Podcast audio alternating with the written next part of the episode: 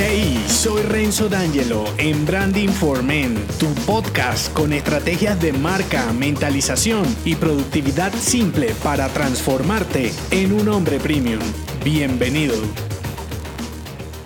En esta pequeña entrega te develaré el mensaje de una de mis frases insignes para un hombre premium. La frase de este episodio es, habitúate al esfuerzo selectivo, desarma el placer colectivo. Sacar adelante objetivos inusuales, personales y profesionales es uno de los grandes desafíos de un hombre emprendedor, sobre todo porque siempre tienes la sensación de nadar a contracorriente. Y esto viene, en mi opinión, por un nivel de conciencia colectivo conformista que te arrastra como una víctima de un supuesto sistema que no te deja innovar. Y claro, con un entorno así te echas a dormir por la flojera de salir a pelear por algo que tampoco sabes si funcionará. Ahora, como en todo, este código cultural diciéndote que eres merecedor solo por respirar de placer, ocio y entretenimiento si lo compras, puede tener dos lecturas. Te unes a los zombies y dejas que tu cerebro se pudra por inactividad o eres un hombre disruptivo con nuevos mensajes, ideas y aportes. Como los demás están desmayados, será más fácil o no. La cuestión es que te animas a hacerlo porque escuchaste a un imbécil en un podcast motivándote y al poco tiempo pierdes el entusiasmo de cambiar tu mundo y realidad. Y si a eso le sumas creencias asociadas a que ya no tienes 20 años para crear, te rindes y mueren iniciativas con el potencial de impactar. ¿Cómo logras sacar adelante una idea que te ronda desde hace tiempo? ¿Cómo estar seguro de que la preocupación no matará la disciplina? Aquí te comparto algunas reflexiones. Tres escenas para evolucionar proyectos con tu marca personal. La primera, descubrimiento. La segunda, perfeccionamiento. Y la tercera, redescubrimiento. Voy por la primera, descubrimiento. Para lograr un objetivo extraordinario, sí o sí debes incomodarte activamente. No descubrirás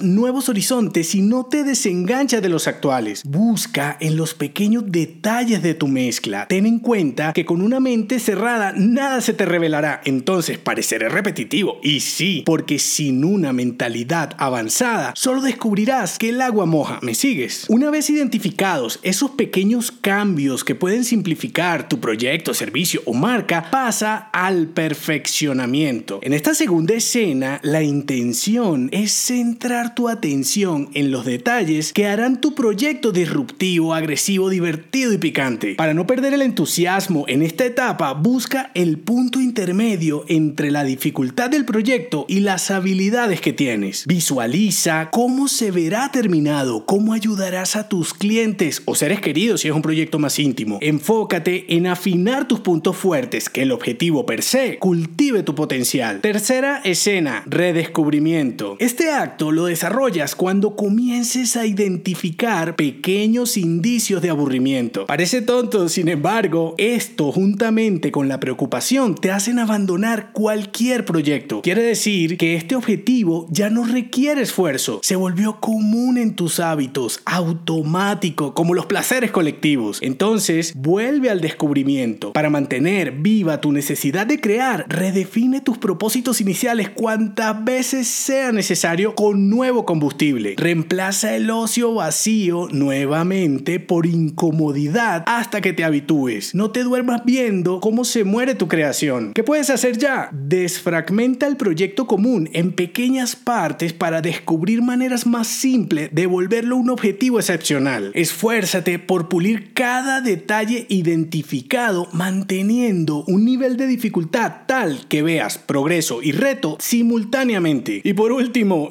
Invierte tu tiempo con un propósito significativo para ti, no para tu entorno. Es la mejor manera de revolucionar tus ideas. No se te olvide, habitúate al esfuerzo selectivo, desarma el placer colectivo. Si te gustó este episodio, déjame un mensaje con 5 estrellas en Apple Podcast y únete a mi clan si aún no lo estás en renzodangelo.me.